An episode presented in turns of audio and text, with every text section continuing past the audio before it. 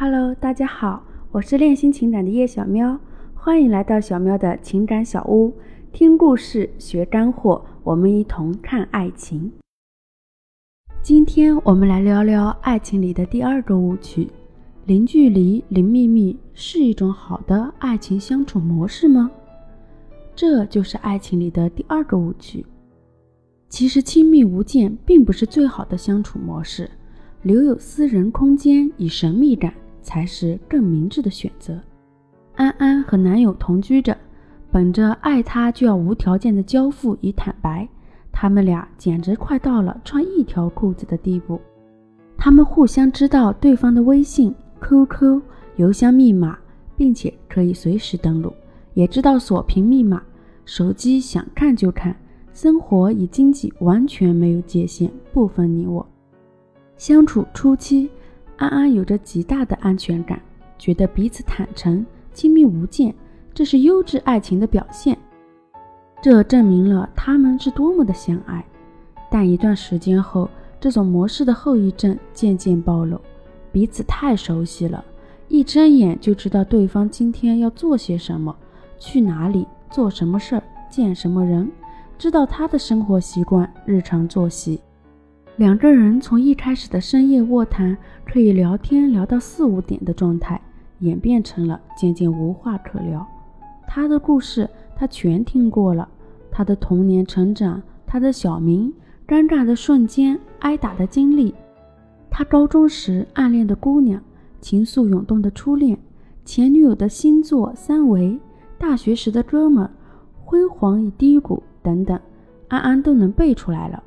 于是两个人的交流慢慢变成了今天吃什么、去哪玩、吐槽同事与上司。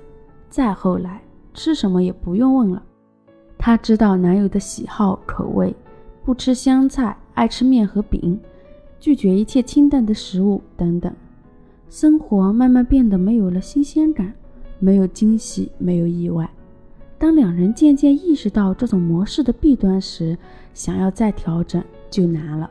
他们试图拥有自己的空间，试图找到界限感，但当他们把密码换掉、经济分明时，却感到彼此生疏了许多，信任感与亲密感都大打折扣。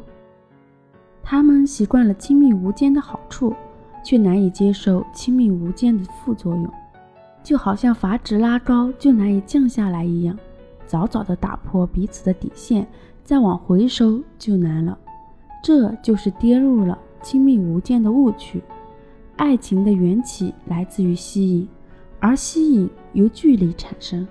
即使是在一起了，也应该有一个适当的界限和距离，使舒适感与愉悦感维持在一个最大值，并具有持续性。恋爱了，也别忘定期出去跟朋友聚聚，有自己的私人小空间，以小秘密。经济分明，没必要让他对你的一切都了如指掌。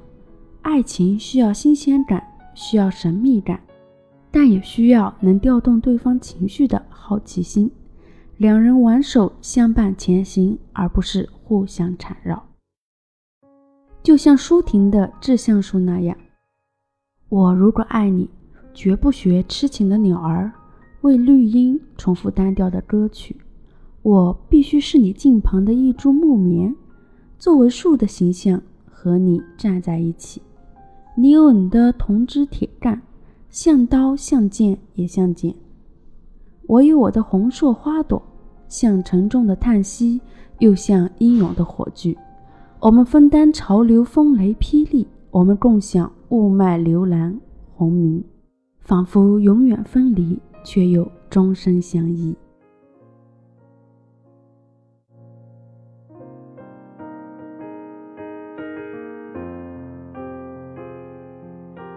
好了，今天的分享就到这儿了。如果你有什么情感困惑，或是想与小喵分享的情感故事，可以关注我们的微信公众号“大熊的爱情”，在后台留下你的情感困惑，小喵会为你答疑解惑。